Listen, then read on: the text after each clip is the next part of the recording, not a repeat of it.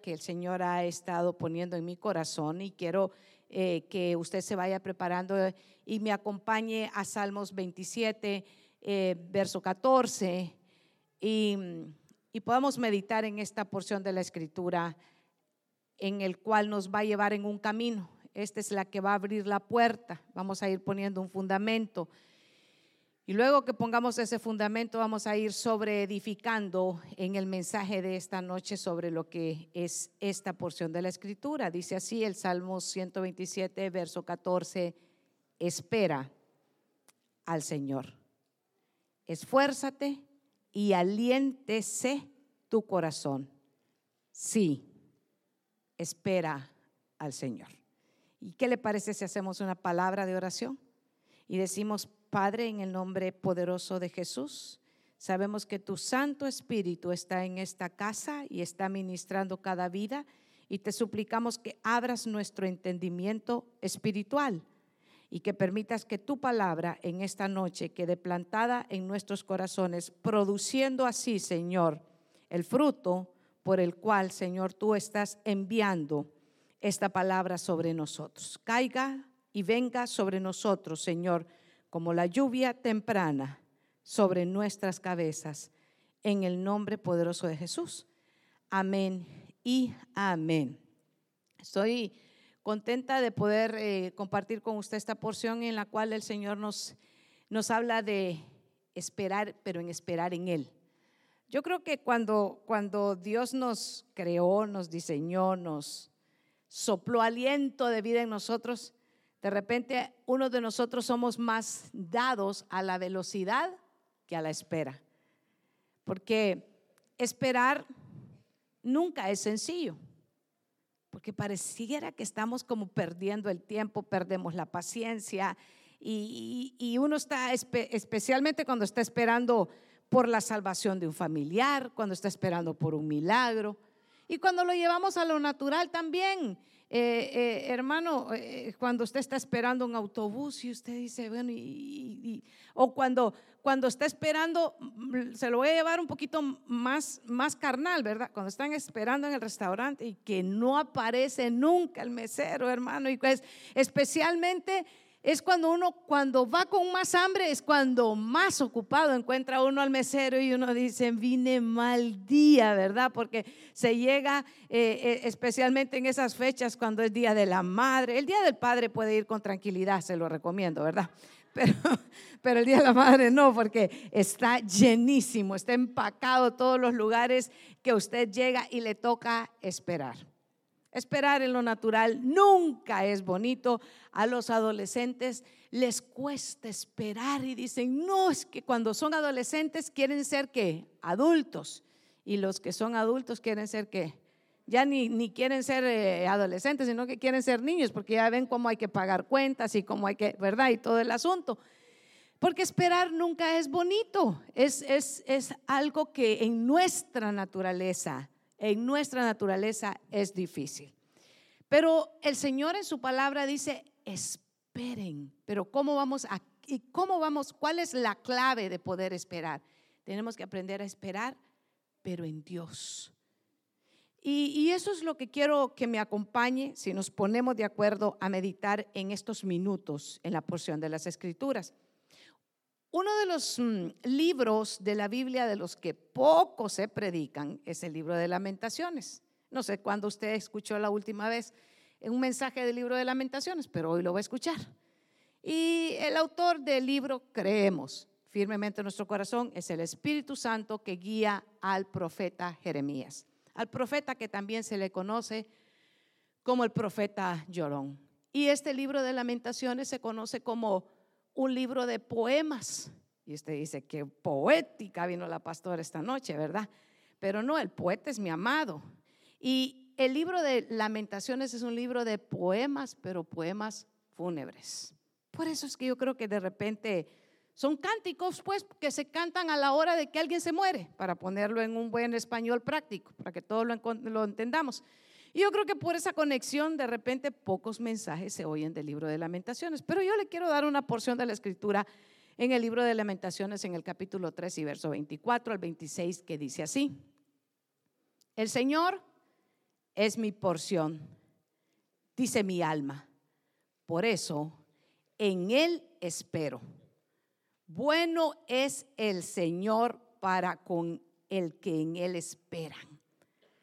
Para el alma que le busca, bueno es esperar en silencio la salvación del Señor. Y cuando miré esa porción que dice esperar en silencio, digo yo, ah, si es que a veces uno puede estar esperando, pero cuando en lo que uno está esperando está murmurando. Está así, que qué barbaridad, solo yo oro en esta casa, si todos oraran conmigo, los milagros vendrían más rápido. Y así no se vale esperar, porque eso sería una murmuración constante. ¿Y quién quiere vivir con murmuradores, hermano? No voltee a ver al que tiene a la par, porque de repente tiene al esposo, tiene a la esposa y después va a tener problemas después del servicio, ¿verdad? Pero nadie quiere vivir con murmuradores. Y dice, espera en silencio la salvación del Señor, porque bueno es el Señor. Es bueno que nosotros aprendamos. Y mientras estamos aprendiendo a esperar, Dios está procesando algo en nuestra vida. Hay algo en nuestro carácter que Dios está procesando cada vez que nos hace y nos permite esperar por algo. Uno de los ejemplos más grandes de espera es Moisés. Moisés tuvo que vivir su, su vida, si podríamos decir ministerio, en porciones de 40 años. Creo que los 40 años primeros de él fueron los más sencillos en el palacio, donde aprendió muchísimas cosas. Pero los segundos 40 años fueron procesados y fueron en el desierto, cuidando ovejas que de su suegro, cuidando cosas que no eran de él. Y los últimos 40 años vuelve al desierto, pero tenía que tener redoblada paciencia porque estaba cuidando a las ovejas del Señor. Así que en todos esos procesos, él tuvo que aprender a esperar. Y Dios estaba formando algo en la vida y definitivamente que formó algo en la vida de Moisés. Y de repente nosotros hemos estado esperando un par de semanas, un par de años, algunos cinco.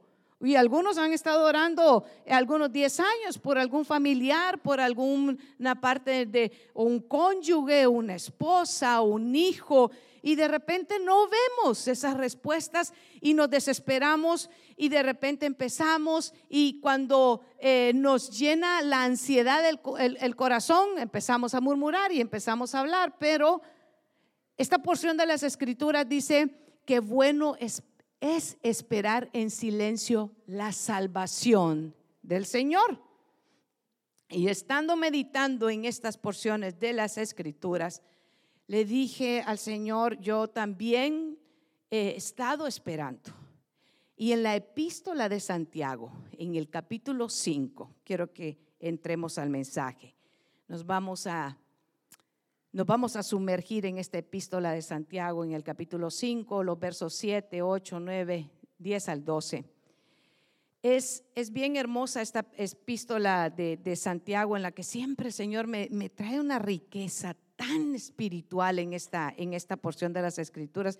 Y por cierto que ya viene eh, el 30 y viene la reforma y nuestro eh, apreciado Lutero no tenía mucha afinidad con la epístola de Santiago, le cuento. No le, no le encontraba eh, mucho sentido él a, la epístola de, Santiago y tenía una lucha, pero al final, al final de, su carrera eh, ministerial, él hace una conexión muy, muy hermosa con la epístola de, Santiago. Eh, y me gusta esta porción de, de, las escrituras en Santiago capítulo 5, el verso 7. Por tanto, hermanos, y quiero parar acá. ¿Habemos hermanos aquí en esta hora? Entonces, ¿puedes sentir la conexión que este mensaje es para nosotros como hermanos en la fe? Sí, es, es, cuando estaba empezando a leer esta conexión, esta escritura, dije, no, esto definitivamente es para nosotros. Sed pacientes hasta la venida del Señor. A veces vamos a muchos lugares, muchos mensajes se escuchan, pero poco se predica acerca de la venida del Señor. Mirad como el labrador espera, y vuelva a subrayar otra vez, el fruto precioso de la tierra, siendo paciente. Nuevamente, paciencia, esperar, paciente en ello hasta que recibe la lluvia temprana y la tardía. Habla de, de, que también tienen sus significados espirituales, tanto la lluvia temprana como la lluvia tardía. Y antes de ir a ese significado espiritual, quiero que note que en estos primeros versos, Santiago habla a los hermanos y nos dice directamente que por tanto nosotros tenemos que ser pacientes. Primero, que recordemos la venida del Señor. Por eso tenemos que vivir con paciencia. Y, usted, solo como un dato que yo creo que es bien importante para nosotros los hermanos en la fe, la primera promesa de salvación que se encuentra en las escrituras está en el libro de Génesis en el capítulo 3 y el verso 15, donde el Señor anuncia que la simiente de la mujer iba a aplastar a Satanás. Y a eso también se le conoce como el protoevangelio. Y fíjese que desde que ese anuncio de que iba a enviar al Salvador hasta que Él nace en Belén, pasan cuatro mil años. Cuatro mil. Y desde que el Señor resucitó a esta fecha en la que usted estamos, en el año del Señor, en el 2021, han pasado aproximadamente un poquito más de dos mil años desde la promesa que Él dijo que va a volver. Así que si Él prometió que va a volver, espérelo y sea paciente y no deje de creer porque el Señor viene pronto. En esta porción de la escritura dice paciencia, aguardando, tengan paciencia, esperen. Y, estaba meditando y seguía insistiendo en el verso, en el verso el, 7 al 12. Fíjese, cuando avanzas ah, de ahí, el verso 8, ahí tiene, ajá, sé también vosotros pacientes. Nuevamente en el verso 8 dice, fortaleced vuestros corazones porque la venida del Señor está como cerca. Mire, insiste nuevamente Santiago en decirnos por qué tenemos que ser pacientes, pero dice, porque la venida del Señor está cerca. Así que cuando queremos tirar la toalla, cuando digamos, ah, es que ya nada vale la pena, es que me fallaron, porque usted sabe, ¿se, vale aquí ministrarse y decir lo que pasa en el mundo? Sí, se puede. Las personas fallan, pero Dios no falla. Dios permanece fiel. Su promesa sigue siendo fiel. Y a veces nos queremos rendir porque vemos que las cosas alrededor de nosotros no están funcionando como quisiéramos, especialmente cuando un matrimonio no funciona, cuando en, el hogar las finanzas no andan como quisiéramos, pero dice que seamos pacientes porque la venida del Señor está cerca. Seguimos con el verso 9. Hermanos, y aquí hay una clave. No os quejéis unos contra otros para que no seáis juzgados. Mirad, el juez está a la puerta. Y, cuando decía, Señor, este, este, verso pareciera como que no, no encajara en todo lo que, en todo lo que estamos eh, meditando, sin embargo, sí, sin embargo, sí encaja definitivamente, porque cuando, cuando nos empezamos a quejar, cuando perdemos la paciencia, cuando perdimos el gozo, cuando ya no estamos, ¿sabe qué? Puestos en, nuestros pensamientos el hombre espiritual, sino que es el hombre carnal y empezamos a quejarnos con los hermanos y vení, te voy a contar que fulano me ha hecho esto y que el otro me ha fallado y que al otro le he prestado y el otro no me ha pagado y empezamos a crear un ámbito de amargura en nuestro corazón y olvidamos y quitamos nuestro pensamiento en lo que el Señor nos ha dicho, que seamos pacientes porque el Señor está pronto a venir por su iglesia. Pero dice que debemos de esperar como el labrador. Y es que le voy a contar que Santiago era, dice, dice eh, los historiadores que él era un, un labrador. O sea, él era un agricultor.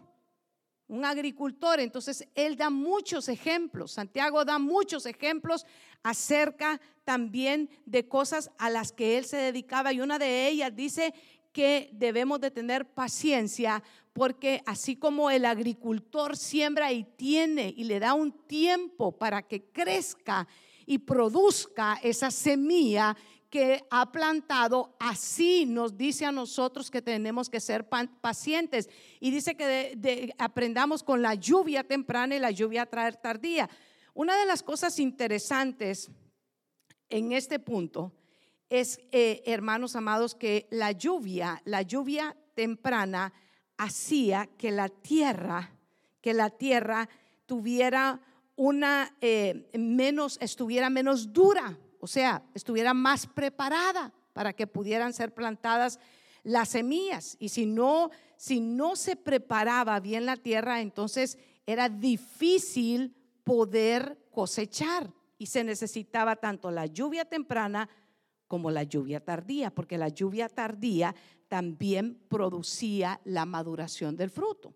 Y entonces decía esta, esta porción que tenemos nosotros que aprender a esperar tanto de la lluvia temprana como de la lluvia tardía. La lluvia temprana a nosotros como hijos del Señor nos ayuda a prepararnos para recibir la palabra. Cuando estamos, estamos meditando y estamos preparándonos para recibir la palabra del Señor. Pero cuando vamos a la escritura y hablamos de ejemplos de paciencia, definitivamente hay muchos que, que vienen a nuestra atención, pero uno de ellos, uno de ellos es Job. Y yo quiero que, que platiquemos un poquito de Job esta noche. Y, y le voy a contar que este libro de Job, la única vez que se menciona en el Nuevo Testamento, es ahí en la epístola de, Santiago. Y me gusta mucho esto que, que, dice así en Job capítulo 1, verso 20. Job capítulo 1, verso 20. Siga conmigo en la escritura. En lo que usted lo busca, le voy a decir lo que dice Santiago 5:11. Mirad que tenemos por bienaventurados a los que sufren. Habéis oído de la paciencia de Job y habéis visto el resultado del proceder del Señor, que el Señor es muy compasivo y misericordioso. Se lo voy a leer en otra versión. He aquí que tenemos por bienaventurados a los que sufren. Habéis oído la paciencia de Job. Ese es Santiago 5.11. Pero, pero yo quiero que usted me eh, busque ahí en Job 1.20, porque Santiago de qué está hablando. Y, está hablando precisamente de la paciencia, de haber aprendido a soportar, porque si usted lee el capítulo 1, usted encuentra primero a Job que está muy, muy lleno, Job está con su familia, Job tiene todo. Y es que la historia de Job, definitivamente cuando empieza en el capítulo 1, se empieza a narrar en el cielo. Usted recuerda, ¿verdad? Hay un diálogo en el cual viene a salir a luz Job, pero empieza en el cielo. Y luego empezamos a conocer un poquito en el capítulo 1 de Job que, de qué es lo que se estaba hablando en el cielo. Y empezamos a, entender que Job tiene sus hijos, tiene su esposa, tiene sus bienes y de repente en un mismo día Job pierde todo. Y de eso está hablando Santiago en el capítulo 5 y verso 11 y dice que tomemos en cuenta los sufrimientos y la paciencia de Job. Y esta noche, ¿de qué estamos hablando? De aprender a esperar. La paciencia, esperar, pero esperar en el Señor y esperar sin murmurar.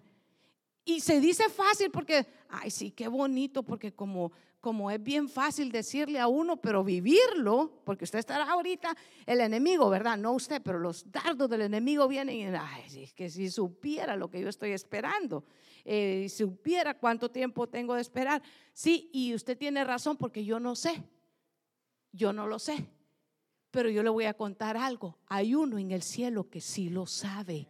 Y Él ha prometido, ¿sabe qué? Que Él es el que le va a dar las fuerzas para que usted pueda esperar ese milagro por el cual usted está creyendo. Él pierde, Dios, déle un aplauso al Señor. ¿Qué pierde, qué pierde Job? Pierde sus bienes, pierde sus hijos. No, a la esposa no la perdió afortunadamente, ¿verdad? Estoy viendo unas caras de incredulidad, ¿verdad? No sé, no sé a qué se refiere eso, pero, ¿verdad? Después lo ministramos para liberarlo por esos pensamientos de mal que le vienen, ¿verdad? Pero no, no pierde su esposa, pero pierde todo lo demás, ¿verdad? Y algunos quisieran que fuera la inversa, pero no, Dios tiene su forma de tratar con cada, con cada vida, ¿verdad? Y, y, lo tremendo que, pocas veces eh, reparamos es que fíjese que tampoco pierde los amigos. Y Job tenía unos amigos especiales, porque en ese momento no se hablaba de psicólogos, pero de repente se las daban un poco de como de terapeutas, porque llegaron y se sentaron, usted sabe, siete días, no dijeron nada, solo lo miraban lo miraban y lo miraban, pero le querían decir lo que le dijeron en todos los otros capítulos, por culpa tuya, por todos tus pecados que tenés, es que te ha venido todo este mal. Y yo digo, con esos amigos que tenía Job, no, no, no había necesidad, ¿verdad? Usted sabe cómo termina esa, esa oración. No se necesitaban enemigos con ese tipo de amigos, pero tampoco los pierde.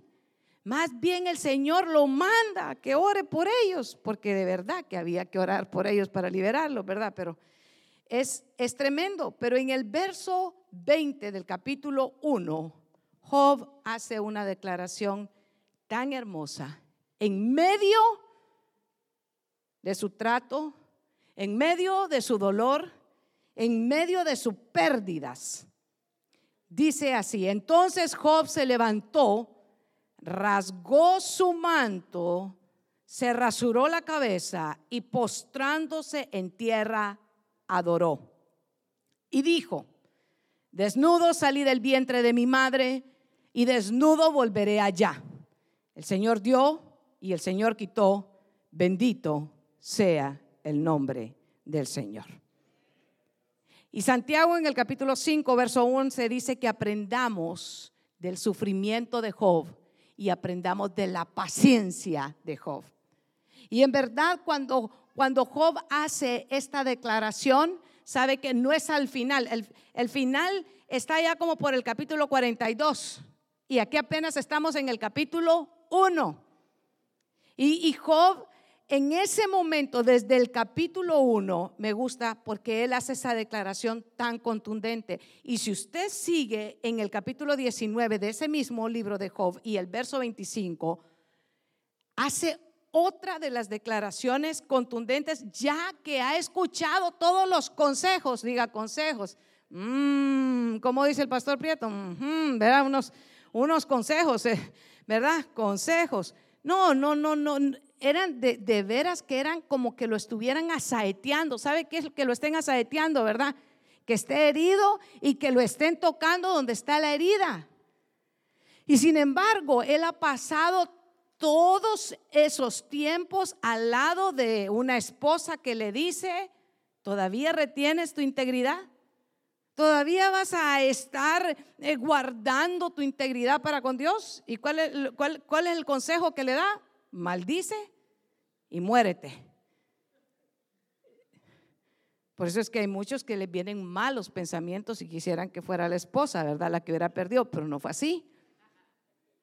Y en el capítulo 19, verso 25 dice, yo sé que mi redentor vive.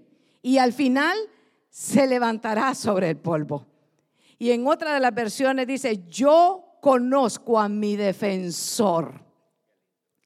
Y él vive y al final saldrá victorioso sobre los que son polvo.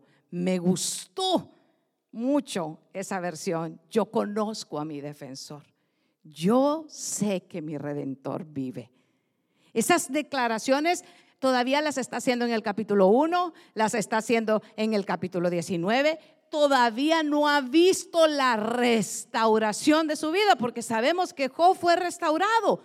Pero lo que eh, Santiago nos está diciendo eh, en, en esa epístola es que aprendamos a esperar, que aprendamos de los sufrimientos, que aprendamos, porque a veces nosotros decimos, es que yo quisiera, levante, no, no, mejor no levante la mano, pero a veces nosotros decimos, eh, yo quisiera ser más paciente. ¿Alguna vez se le ha venido ese pensamiento tan hermoso por la cabeza? Usted es bien espiritual. Sí, porque es un, es, maravilloso decir, yo, anhelo ser más, más paciente, ¿verdad? Eh, paciente cuando, cuando el hijo le dice que todos los profesores no lo quieren. Por eso es que las calificaciones están tan bajas, ¿verdad? Y, y, y uno dice, yo quisiera ser más paciente. Y uno dice, sí, pero es que usted sabe cómo se produce la paciencia, ¿verdad? La prueba, dice la escritura, es la que produce paciencia. O sea que si no tenemos mucha paciencia, es porque de repente sí hemos pasado por las pruebas, pero sabe que no le hemos puesto mucha atención y por eso se vuelve a repetir. Porque prueba que no pasamos, prueba que el cielo nos la vuelve a enviar hasta que pasemos ese curso y podamos decir, Señor, Gracias porque me has ayudado a pasar esta prueba y he aprendido en el proceso. La prueba produce la paciencia. Así que si usted ha conocido gente muy, muy paciente, que brincan y hacen y le dicen y lo insultan y se quedan calladitos, es porque han sido bien procesados. Es un carácter, nos decía el pastor, ¿Cómo es un carácter cuando, cuando está así, pastor? Es un carácter fuerte. Porque el temperamento ha sido, nos enseñó, eh, es que llevábamos discipulado también en, el viaje que íbamos, hermano. Nos iba enseñando el pastor y de repente íbamos riéndonos bastante también, ¿verdad? Pero es que ese sí es carácter fuerte porque ha aprendido de las pruebas. Y Job definitivamente no maldijo, no no murmuró en medio de, lo que el proceso que estaba aprendiendo. Su posición, fíjese, que a veces lo que sucede es que cuando la presión llega a nuestra vida, ¿qué es lo primero que abrimos? La boca. Y empezamos a, ¿sabe qué? A cargar culpas. Porque eso lo aprendimos de quién? De la naturaleza caída de Adán y Eva. Ellos empezaron, ¿quién? ¿Qué hizo Adán lo primero que hizo? La mujer que me distes. Y cuando llegó a la mujer, la serpiente. Y todos estaban como echando la culpa, no tomando la responsabilidad de lo que a nosotros el Señor nos ha dicho que hagamos. Y, seguía, y usted sabe que quien, quien trae toda esa pérdida a la vida de Job definitivamente fue Satanás. Fue él el que hizo todo lo que tenía que hacer para arruinar, para arruinar, para quitar, porque él solo ha venido a matar, a robar y a destruir. Pero la palabra del Señor dice que el Señor nos ha venido a dar vida y nos ha dado vida, pero vida en abundancia. Y por eso debemos de estar muy agradecidos por lo que el Señor nos ha entregado a nosotros. Y por eso tenemos que aprender en medio de los procesos a esperar. Hay algo que no está funcionando bien en este momento. Hay algo que no se está dando bien en este momento aprender a llevárselo, ¿sabe qué? En oración al Señor y decirle, Señor, no por qué, sino para qué. ¿Qué es lo que estoy aprendiendo? ¿Qué es lo que quieres que yo aprenda en este proceso? ¿Qué es lo que me estás hablando? ¿Qué es lo que me estás enseñando en este proceso? ¿Quieres formar paciencia en mi vida? Señor, aquí estoy y voy a dejar que tú hagas tu trabajo en mí para que yo aprenda en medio de esta circunstancia, en medio de estar esperando, pero esperando en Dios. A veces nosotros queremos, yo cuando era bien recién casada, uh, dirían, ¿verdad? Los coyotes, allá, en el año de Noé, eh, el pastor me, trajo unos arbolitos de, ya sabe usted, uno de naranja, de mandarina, yo le he contado, pero, ay, decía yo, de aquí, yo quería que el árbol solo llegara y que al, año siguiente ya produjera eh, mandarinas, mangos, aguacates. Y no es así. Quienes han sembrado aquí saben que hay que esperar. Saben que hay que esperar y que todo tiene un proceso. Y cuando queremos acelerar los procesos, ¿qué pasa? Se echan a perder. Se echan a perder. Por eso es que la lluvia temprana y la lluvia tardía de la que habla la palabra, la lluvia tardía produce madurez en nuestra vida. Madurez. Porque no nos podemos quedar eternamente como niños tomando leche espiritual. Tenemos que aprender a madurar y el alimento sólido tiene que ir avanzando, tenemos que ir asimilando, tenemos que ir procesando. Hay momentos en el que el Señor nos ministra tan hermoso, pero hay momentos en los que el Señor también nos llama la atención para porque él es el Padre amoroso que también está corrigiendo conductas que de repente no son las mejores para un hijo de Dios o de una hija de Dios. Y me gusta Colosenses 3:12.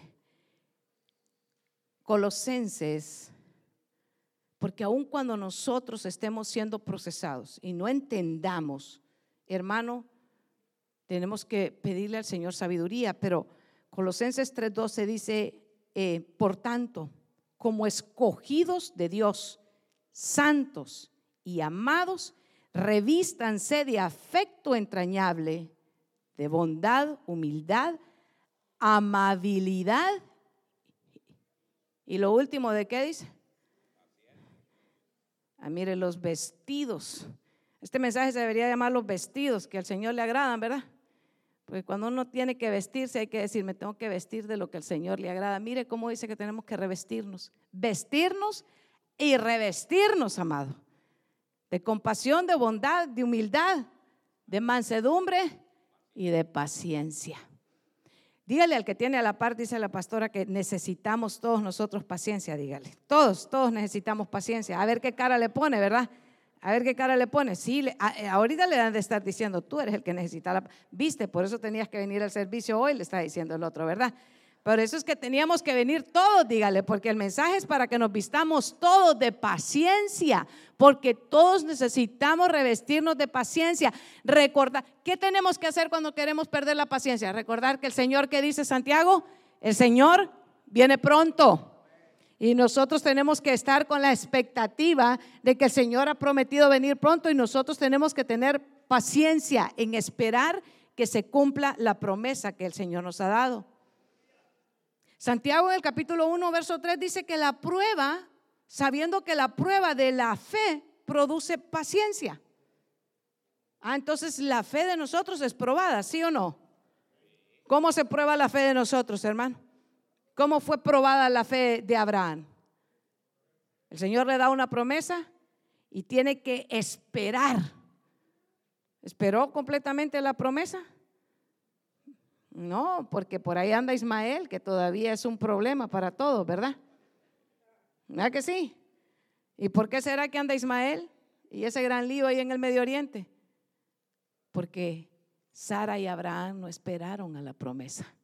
Porque cuando la fe nuestra es probada y cuando pasan los tiempos y los tiempos y los tiempos y nosotros no vemos el cumplimiento de esa promesa, queremos hacer las cosas por ahí decía un viejo corito, un coro mundano. My way, ¿verdad? A veces he tenido la mala intención de ponerlo aquí y decirle, mire hermano, no es a esa manera. Pero ¿sabe por qué me detengo? Porque voy a hacer que se lo sepan mejor, hermano, que, que yo. Y digo, no puede ser porque se les van a venir malos pensamientos si uno quiere tener buenos pensamientos, ¿verdad? Pero a veces nosotros queremos hacer las cosas a nuestra manera. Y decimos, de repente lo que necesita Dios es que yo le ayude. ¿Cuántos creen que Dios necesita que nosotros le ayudemos para cumplir una de sus promesas? No, hermano. Cuando Dios ha prometido, Él lo va a cumplir. Es entonces cuando se prueba nuestra fe. Porque muchos decimos, yo tengo fe, yo tengo fe, pero a la hora de que usted tiene que poner en, en, práctica su fe, decimos, no, que lo haga otro, yo eso no. E, es, es que eso es muy riesgoso. No, no, pastor, eso, eso es que así, no, la fe de nosotros va a ser probada. La fe de nosotros va a ser probada. Y, y mire, hermano, cuando a usted el Señor le dice, marche, usted marcha. Usted camina, aunque ese territorio por el que usted tenga que caminar Nunca antes usted lo haya caminado. Si Dios le dice que usted marche, usted camina porque si la presencia del Señor va delante suyo, seguramente Dios le va a dar victoria en medio de ese territorio donde usted se va a ir a meter. Y usted solo marche, usted aváncese, pero asegúrese de una cosa, asegúrese solamente de una cosa, que Dios le dijo que va a ir con usted. Porque si Él le dijo que va a ir con usted, no va a haber gigante, no va a haber desierto, no va a haber circunstancia que a usted lo va a derribar, porque la presencia del Señor lo va a fortalecer y lo va a llevar de victoria en victoria. Solo asegúrese que Dios se lo ha dicho que lo haga. Y cuando Dios le dice, marcha en ese lugar, avanza. Y cuando Dios le dice, detente, usted pone su campamento ahí y espera. Se queda quieto reposarse en el Señor, descansar en el Señor, esperar en el Señor es tener gozo esperando, ¿sabe? Es tener el gozo de, esperar que Dios le ha prometido que el Señor lo va a cumplir. Y ahí usted está quieto. Y ahí usted está esperando. Porque en medio de eso su fe está siendo probada. Su fe está siendo probada. Y ahí en medio de esa prueba usted va a salir fortalecido si el Señor, si usted oye atentamente la voz del Señor. En dos minutos más le voy a compartir quiénes fueron probados en su fe. Fueron probados en su fe, hermano José, el hijo de Jacob, vendido por sus hermanos a una tropa de mercaderes que se lo llevaron y lo vendieron de esclavo en Egipto. Ese ese fue probado en su fe. Ese fue probado en su integridad. Ese fue probado, ¿sabe qué? Fue ahí en medio de la cárcel en el que hacía bienes y la gente no le devolvía comida. A usted le ha pasado eso, que usted hace favores y al que más favores le ha hecho, a usted es con el que peor se porta y usted dice, pero ¿y este? ¿Qué le pasó? Ahí aprendemos que a perdonar, Ahí aprendemos a qué? A que hay gente ingrata también. Pero sabe que llegan a nuestra vida y sabe que tenemos que decirles, benditos del Señor. Dios te bendiga. Dios traiga retribución a tu vida. Hace algunos años conocí a una preciosa muchacha mm, de unos 25, 30 años, hermosa la muchacha. Y había tenido su novio por 10 años. Yo no soy experto en eso de cuánto debe durar un, porque ya, ya, ahorita ya me pusieron atención los jovencitos. Ay, todo el mensaje no estaban poniendo atención, pero ahorita los solteros dijeron, esta es la porción para mí. Porque ya saben qué le puedo decir, ¿verdad? Que eso de noviazgo de tantos años como que no camina, pero bueno, cada quien su gusto, ¿verdad? Y de repente a los 10 años se armó la boda y de repente entre la novia y la suegra surgió una discrepancia. Qué extraño, ¿verdad? Tan buenas que son las suegras. No, hoy estoy en medio de una tropa de malpensados, hermano. Y la, la, la, suegra decía, se van a casar en tal parte, y la novia decía, nos vamos a casar en otro lugar. Y la suegra decía, se va a casar con este vestido y la novia decía, se va a casar con este vestido que yo escogí. Y se armó un lío tan grande que nadie lo podía desarmar. Y a los 10 años, que le cuento que qué, que no hubo boda. Y aquí se rompió una taza y cada quien para su casa. Y se acabó hermano, yo dije, un día de estos, la novia, la exnovia o la exprometida, yo no sé ni cómo llamar, vino de visita y yo dije, va a venir súper amargada, hoy sí hay que sacar todo el azúcar que hay aquí para ponerle al café porque va a ser la plática de la amargura, dije yo y todo. ¿Y qué cree usted? Que llegó y me dijo, no, me dijo. Ah, usted dijo, ya le dio el nombre, ya, ya estaban esperando el nombre, ¿va? Ah, pero no se lo voy a dar, fíjese. Ese es un bendito de Jehová, me dijo. Y yo, ¿de verdad? Le dije yo. Sí, me dijo, es un bendito de Jehová, me dijo. El Señor me dijo que trate con él, me dijo. Y con su mamá también, me dijo. Ya se estaba poniendo interesante la plática, ¿verdad? Y a usted ya le interesó. Pero ella esperó 10 años y ¿sabe qué? No se dio. Pero ¿sabe qué? Al final de los 10 años no se amargó. ¿Sabe qué dijo? Bendito de Jehová. Sean benditos. Señor le dio algo mejor que lo que tenía y gloria sea al Señor.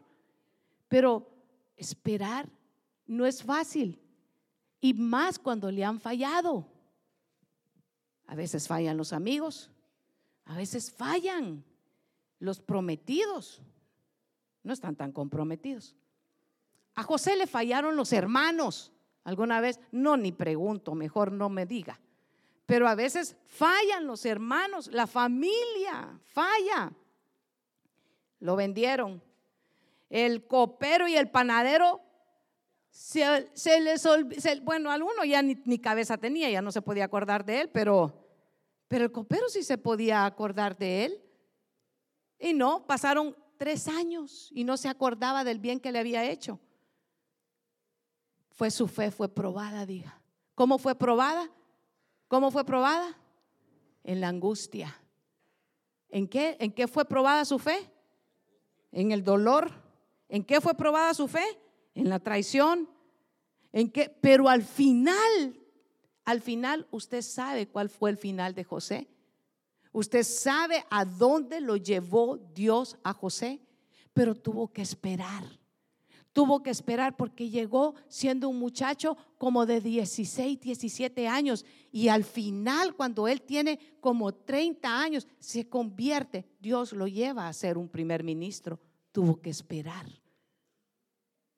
A veces nosotros queremos sembrar hoy y cosechar mañana. A veces queremos hacer lo que hacía la pastora porque él tenía muchos fertilizantes en donde el negocio. Y había uno precioso que se llamaba, y creo que no sé si todavía existe y se lo recomiendo para que no lo use, se llama Miracle Grow. Y entonces yo dije, este asunto dice aquí que es un milagro creciendo. Y yo lo voy a probar, dije yo. Hermano, y en efecto, usted cava alrededor, le coloca ese cosita, ese fertilizante, y los árboles van creciendo, creciendo pero eran, ¿sabe lo que es una sola vara? Delgaditos, delgaditos, hermano.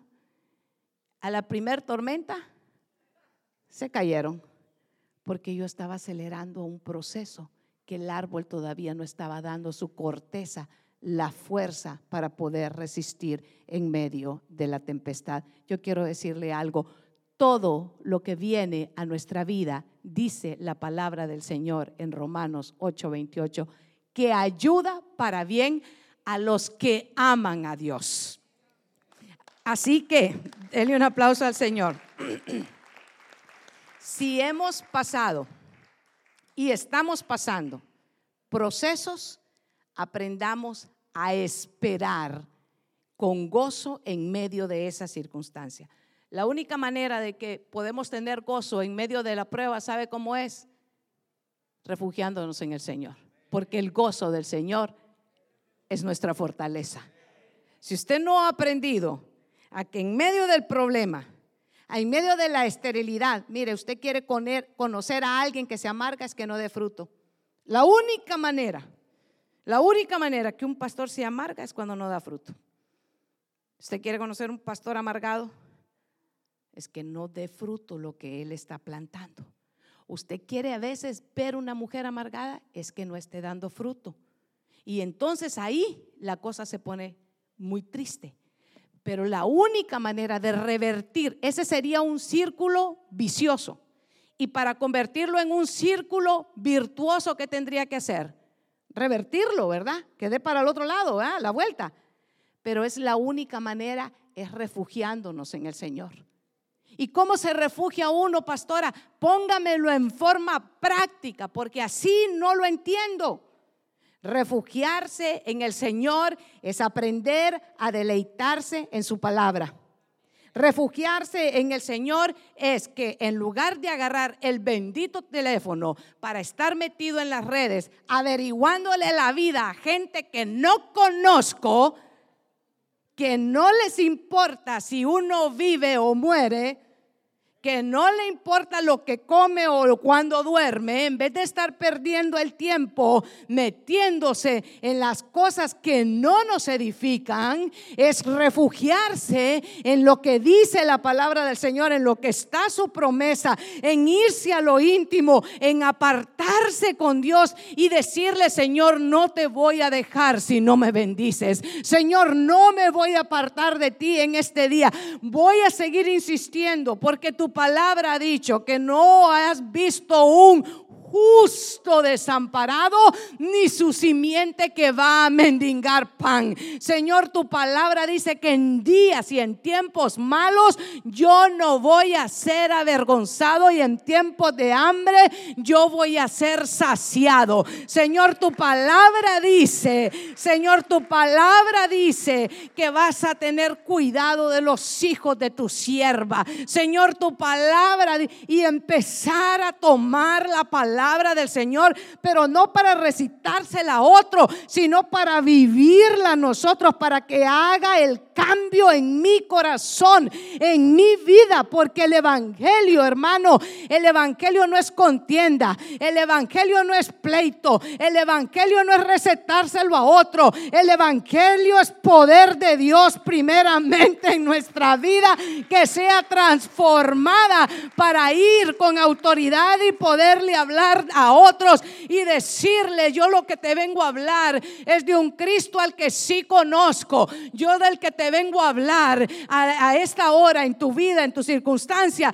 es uno que me encontró cuando yo estaba ciego y me dio la vista y ahora yo puedo ver. Ahora el Señor, yo no sé lo que estés viviendo, lo que te vengo a decir es que yo conozco a aquel que me encontró muerto en delitos y en pecados y me dio vida y me dio vida y vida en abundancia y ese es el que te vengo a hablar. Porque la gente no quiere oír un evangélico más que anda dándole bibliazos en la cabeza a la gente. La gente no quiere ver eso. La gente lo que quiere ver es aquellos hombres y mujeres, jóvenes y jovencitas, niños y niñas que están, ¿sabe qué? Siendo transformados por el poder de Dios, que le puedan decir, yo sé que mi redentor vive. ¿Sabes por qué sé que mi redentor vive? Porque hoy en la mañana yo hablé con él, porque hoy en la tarde él está conmigo, porque voy a dormir y sé que mi Señor dice en su palabra que en paz me acostaré y así mismo dormiré. Y el Señor es el que guarda mi entrada y el que guarda mi salida no solo lo canto el día domingo, sino que lo vivo y lo siento y sé que Él está conmigo todos los días de mi vida. Eso es lo que el mundo quiere saber. Ya no quieren saber de religión. La religión no salva. Cristo es el que salva. Cristo es el que sana. Él es el que transforma. Él es el que hace sendas, porque las sendas nuestras estaban torcidas. No nos avergoncemos de decirle, ¿sabes qué? Yo estaba perdido, pero el Señor me encontró. Yo no tenía idea de lo que es bueno y malo, pero el Señor me bautizó con su Santo Espíritu y ahora es Él el que da testimonio a mi vida, porque Él es el que convence de pecado, de justicia y del juicio venidero. Que no nos avergoncemos de hablar del Evangelio. Donde quiera que vayamos, en la circunstancia en la que estemos, aproveche siempre hablar el Evangelio. Toda circunstancia, todo proceso, aunque sea difícil, paciencia, lo que el proceso que usted esté viviendo, dele gloria al Señor. Esta ha sido una de las peores semanas de trabajo de mi vida. Han sido difíciles, Pero ¿sabe qué? En medio de la peor semana, he ido a darle testimonio a todos de que creo y sirvo a un Cristo que está vivo. Porque no me avergüenzo del Evangelio. Porque el Evangelio es poder de Dios. Y sabe que en medio de las circunstancias, de los bombazos, de los problemas, de las de todo, sigo creyendo que mi redentor vive. Sigo glorificando al Señor. Sigo diciéndoles, aunque puedo hacerles mal, no lo voy a hacer. Porque antes de yo poder a ustedes hacerles cualquier cosa, soy un siervo, una sierva del Señor. Por amor a Dios, por amor del Señor, no actúo contra ustedes. Así que aprovechemos toda oportunidad digamos, en este calorón que me tienen ahorita, yo le doy gloria al Señor. Les he dicho un montón de veces que no apaguen el aire tan, pero ¿sabe qué? Yo digo gloria al Señor, Padre, gracias porque lo siguen apagando. Bendito de Jehová. No sé que Dios tiene un trato, pero ¿sabe con quién está tratando? Conmigo conmigo porque digo, Padre, gracias, yo te estoy sirviendo y, está bien, apagaron el aire, me estoy cayendo, pero esto está caliente, Señor, pero ¿qué voy a hacer? Gloria a Dios. ¿Y sabe con qué me van a salir cuando termine el culto? Con una taza de café bien caliente. Gloria a Dios, dele palmas al rey, hermano, dele gloria al Señor. Gócese por todo. Alegrémonos, gocémonos. Sabe que vivamos la vida en el Señor. Sea, y si hay una circunstancia adversa, aproveche, dele vuelta a ese círculo vicioso y de conviértalo en un círculo virtuoso y dígale, en medio de esta circunstancia le voy a dar gloria al Señor que sean avergonzados. ¿Sabe quién? Los enemigos y los que el mal suyo intentan. Cuando el Dios Todopoderoso lo ve a usted firme, que su fe está siendo probada, ¿sabe que El Señor manda su ayuda para usted. No, aquí hay unos que no creen. Cuando está en medio de este proceso, el Señor manda ayuda desde el cielo para usted. Y lo que otros fabricaron y prepararon para el mal, como hicieron con José. Y a los hermanos le dijo, lo que ustedes prepararon, lo que ustedes pensaron para mí hacerme mal, Dios lo cambió para convertirlo en bien para ustedes. Mardoqueo, la horca que habían preparado para él, para ahorcarlo, estaba preparado, Amán lo aborrecía. ¿Por qué lo aborrecía? Porque no se, no se postraba cuando él pasaba. Pero esa misma horca que había preparado para Mardoqueo fue donde él mismo cayó. ¿Sabe por qué? Porque cuando agradamos a Dios, oh hermano, ay hermano, cuando agradamos a Dios es que el Señor nos entrega la tierra por heredad. Usted no tiene que andar persiguiendo nada, hermano. Es Dios que envía bendición sobre usted porque usted se ocupa de agradar al Señor. Alégrese, gócese, viva. Mire, hermano, cualquiera que sea la circunstancia. Hoy en la tarde estaba orando y recordaba y recordaba cuando hemos tenido cosas tremendas en las que hemos tenido que porque Dios ha sido tan maravilloso, le voy a contar, que hemos tenido que restaurar esta casa de, de, todo, ¿verdad? De todo. Y, hermano, ha sido tan, tanto el gozo porque en medio de todos esos trabajos a veces eh, me encontraba Justin así chiquitito y, y, me decía, ¿qué te pasó? ¿Qué te pasó, pastora? Me dijo un día porque ni me reconocía. No sé cómo me habrá visto el pobre Justin que, ¿qué te pasó, pastora? Me dice. Y yo me reía, hermano, le juro que me reía esta tarde porque yo decía, ¿qué, qué facha la que habrá visto el Justin, porque habíamos limpiado y limpiado y limpiado. Creo que está con la hermana Rosa y que andábamos así. Y de repente, porque ¿cuántos saben que los niños siempre son bien sinceros? No los invito a comer Thanksgiving porque saben que me dicen ¿qué le pasó a tu pavo, pastora? Yo le digo, ¿qué está? ¿Verdad que está? Porque yo soy el mejor cocinero, hermano. Yo todo lo que cocino me gusta. ¿Verdad? Se quema también, dice Rosa, ya sabe. Pero, pero hermano, dice Justin, ¿qué te pasó? y yo me reía, digo yo, de verdad que el Señor ha sido bueno. Suban los hermanos salmistas porque no es, no, dele un aplauso al Señor.